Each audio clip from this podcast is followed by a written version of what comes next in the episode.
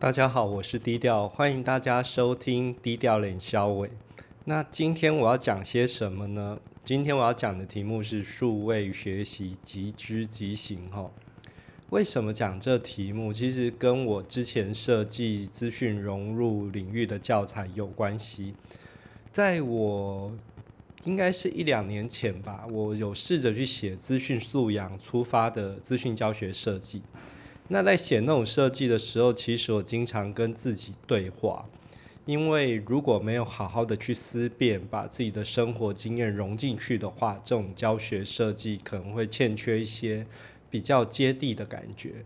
所以从这个思考去导推，你就可以知道说，不会思辨也缺乏生活经验的人，是写不出这样子的一个教学设计的。那刚刚我也在思辨说。数位学习是不是真的有必要？因为我在做一个教学设计前，我一直会问我自己说：如果我没有这个设计，会不会怎么样？如果不会，那干嘛花时间去做这个设计呢？那如果会，它的状况是怎么样？我应该具体的描述出来。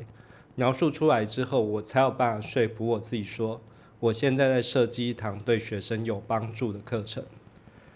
那我除了思考这个数位学习的必要性之外，其实我也在想一件事情是，媒体经常报道一些趋势，那不管是当家长或对，或者是当老师，是不是要对媒体报道的东西照单全收？那如果你想说，诶，这个东西很好，我要去接受它了，那我怎么去即知即行？所以呢，我现在就来跟大家探讨这个问题哈。如果在数位学习的方面，怎么去思辨，怎么去即知即行？有时候你看到一些媒体报道之后，其实你会感觉说，嗯，那样的世界好像很美好，对不对？可是又有一点困惑，困惑什么呢？因为媒体许了你一个美好的未来，吼，好像五 G 啊、AI 呀，或者是写程式就感感觉就一定会赚大钱的感觉，好像就是有这样一个美好的未来。可是这种未来感觉好像又很梦幻，好像看得到又抓不到的感觉，所以我会觉得那个未来是不是梦，还是是幻呢？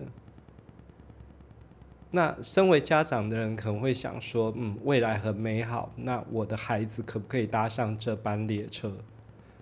可是我觉得，呃，今天媒体报道了一些感觉不错的东西之外，各位在读的时候有没有反思？这个说来也有一点讽刺啦，就是说我们在做自主学习的时候，一直跟孩子说，我们想要看到你的反思历程，可是。把这个东西放到大人身上，大人是真的在看这些媒体相关的报道的时候，能够反思吗？不过哈，再换一个角度来讲，也对啦，因为大人不会反思，所以从高中就要开始训练嘛。OK，这是开玩笑哦。但是回到我们比较严肃的主题来，就是说，在思考这个趋势前，我们应该用自己的逻辑稍微判断一下，说这个东西是真的。还是只是一个虚构，甚至就是嗯，有一点像是为赋新词强说愁的感觉。那这种思辨该怎么做？哈，我我带大家来练习一下。第一个，我们先思考这个议题：为什么要把数位科技带入学习？好，那你说，嗯，这个议题好大，我好难回答。好，那我给你一个比较简单的一个思考方向，哈，你回答我。如果你使用了这个数位科技学习之后，最后的美好状态会长什么样子？还有你现在该做什么去达成它？因为你要跟人家讲一件美好的事，一定要许他一个美好的未来嘛，对不对？那你看到这个数位科技哦，例如说，嗯，目前就是说 coding，那一个 coding，你让孩子走上这条路之后，孩子最后的美好状态应该是长什么样子？应该要能够去描绘一下嘛。如果连自己都描绘出不出来，那你要去怎么去达成它呢？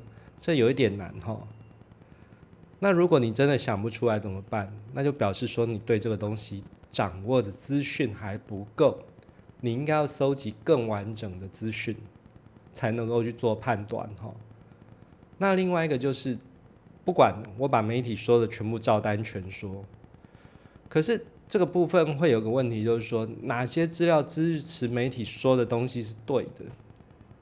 你在看一些媒体的资料的时候，你要去思考一件事情是：诶，媒体在列出这些资料的时候，他有没有顺便把参考来源列出来？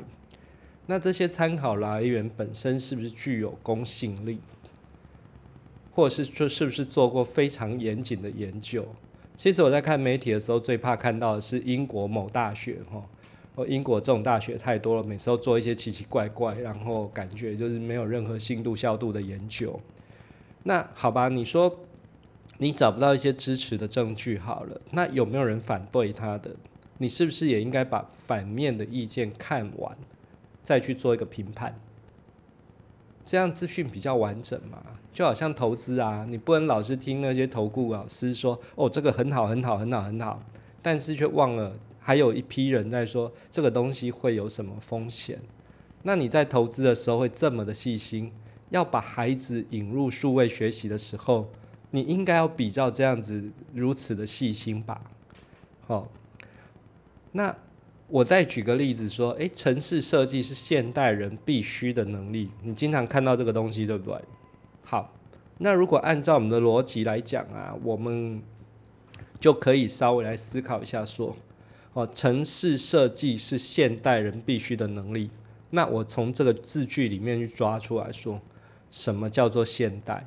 现代是从什么时候到什么时候？那现代人必须的能力，我们为什么要具备这个能力？拿它来做什么？它能够用在哪里？还有，如果没有具备这个能力会怎么样？哦，落入呃整个社会阶层的底层吗？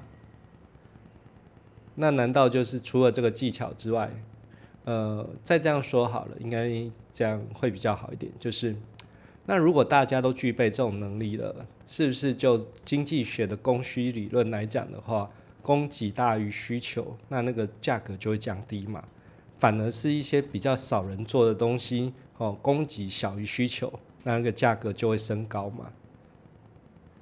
那再从这点回去思考的话，诶，刚刚讲的这件事情是不是有一点悖论呢？